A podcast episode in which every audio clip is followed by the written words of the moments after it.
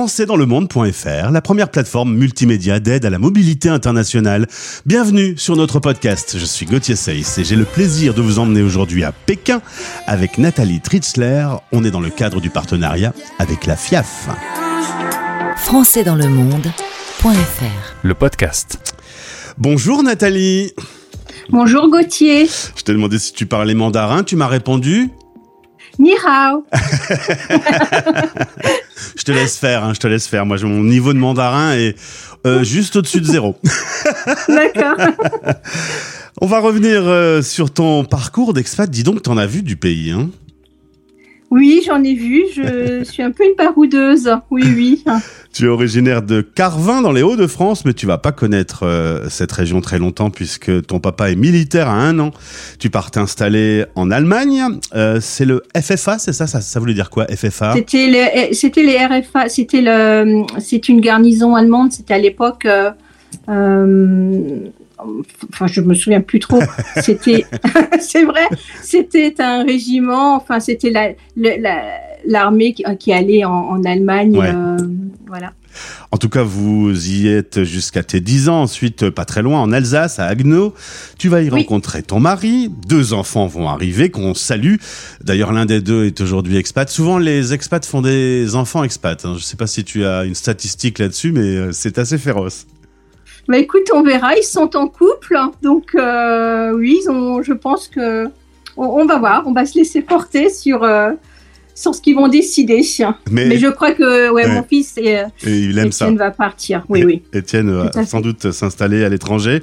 Alors un jour, ton mari revient et dit Ah ben j'ai entendu parler d'un poste à Hong Kong. Et toi, tu réponds pourquoi pas? Donc t'étais prête en fait. Hein Ben, j'étais prête. Je, bon, je travaillais aussi, donc il fallait. euh, C'était une grande décision. On venait d'acheter aussi une maison. On venait de déménager, donc euh, se rapprocher du travail de mon mari.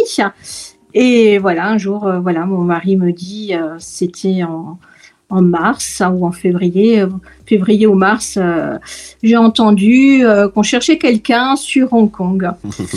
et peu de temps après, avril, il est parti à Hong Kong et dans la même année, en août, nous avons tous, euh, nous avons pris nos valises hein, et les enfants et nous sommes installés à Hong Kong en Alors, en- 2004. En, 2004, 7 ans d'aventure à Hong Kong. Ensuite, ce sera Shanghai.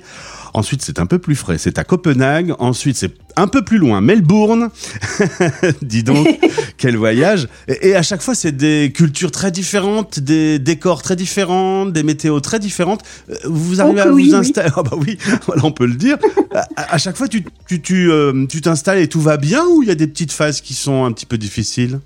Non, non, je suis plutôt d'une nature vraiment. Euh, euh, je baisse pas les bras. On y va, on, on s'installe. Le plus important, c'est les enfants. Il faut que ça soit bien. Et puis le logement.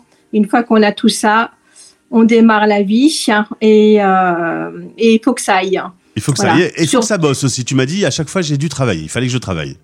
Ben oui, c'est c'est moi. Donc à chaque fois, je me suis adaptée euh, au lieu de, de mon expatriation et euh, il fallait que je travaille et j'ai trouvé à chaque fois du travail et c'était vraiment très très enrichissant. Ouais. Alors, euh, à chaque fois aussi, tu vas te tourner vers les accueils de la FIAF. Tu m'as dit, Oui. ça m'a beaucoup aidé, c'est important, ça aide les nouveaux, ça crée du réseau. À chaque fois, ces accueils t'ont permis de, de faciliter euh, l'expatriation?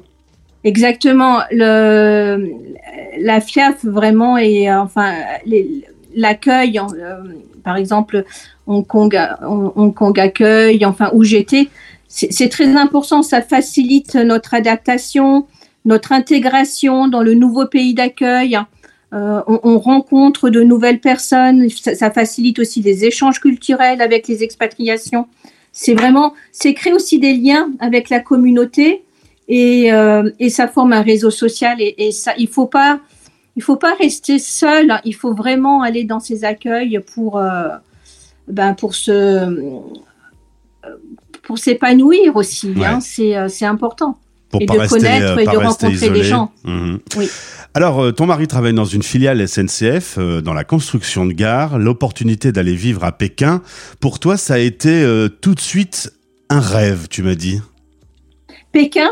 Bah oui parce que c'était euh, oh là là la grande muraille Euh, tu te rends compte, je disais, on va aller sur la Grande Muraille. C'est quelque chose, euh, c'était pour moi quelque chose vraiment d'important. C'était aussi euh, cette fameuse place Tiananmen, enfin, de voir aussi euh, tous ces temples. Enfin, c'est Pékin est quand même chargé d'histoire. Hein, donc, euh, c'est voilà, la cité interdite. Oh là là, ça y est, je suis à, la cité interdite. Ça y est, tu vis ton rêve. Et en plus, tu avais un autre rêve, c'était de vivre dans ces fameux fameuses petites maisons à court carré qu'on appelle des hutong. Euh, des hutong, oui. Alors, vous y êtes, vous avez trouvé ça aujourd'hui. C'est pas le quartier où se trouvent euh, spécialement les Français, euh, mais euh, c'était ton rêve de, t'installer là-bas.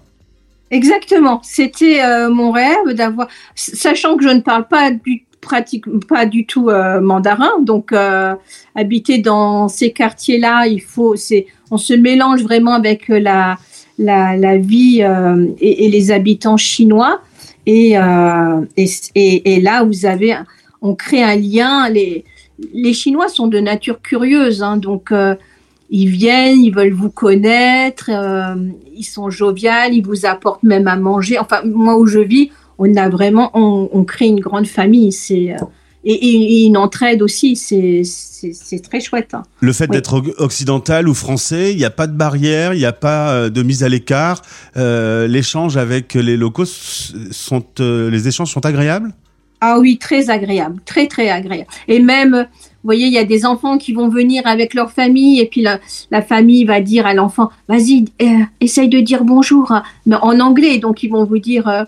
Euh, good morning. Euh, et, c'est mignon comme tout. C'est euh, non c'est vraiment bien. Et on, on si moi si j'ai un problème maintenant je je vais à côté je, enfin je sors de ma de je sors je vais chez la voisine.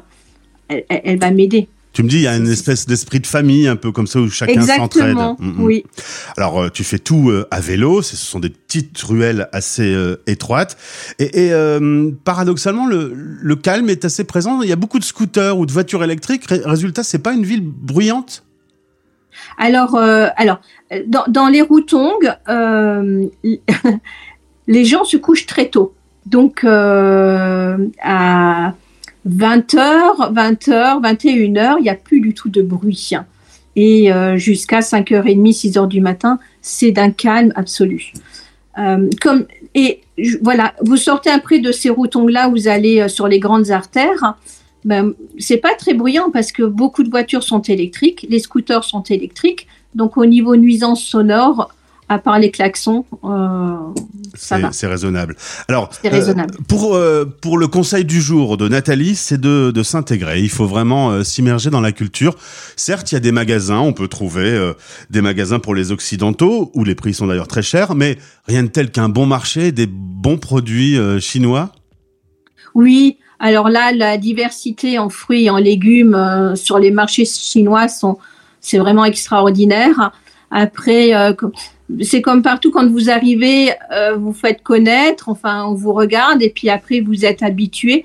Les prix sont fixes, euh, voilà, on ne va pas vous marchander un prix euh, parce que vous êtes étrangère. Enfin sur les marchés maintenant les prix sont indiqués et, et, et vous cuisinez vraiment d'excellents, enfin même des choses qu'on ne connaît pas. Je me dis bon bah allez, je vais essayer de tenter. Et euh, des fois c'est bon, des fois c'est pas bon. Mais... Il faut parler euh, le mandarin parce que bah, évidemment on parle pas français euh, sur les oui. marchés et puis on parle pas beaucoup l'anglais non plus. Euh, du coup, tu as immersion dans la langue obligatoire quasi. Ah oui, donc il faut parler mandarin sur les marchés, mais vous savez, j'aime bien aussi faire des mimes comme du théâtre hein, et et avec mes gestes, ma gestuelle et tout, on arrive à se faire comprendre.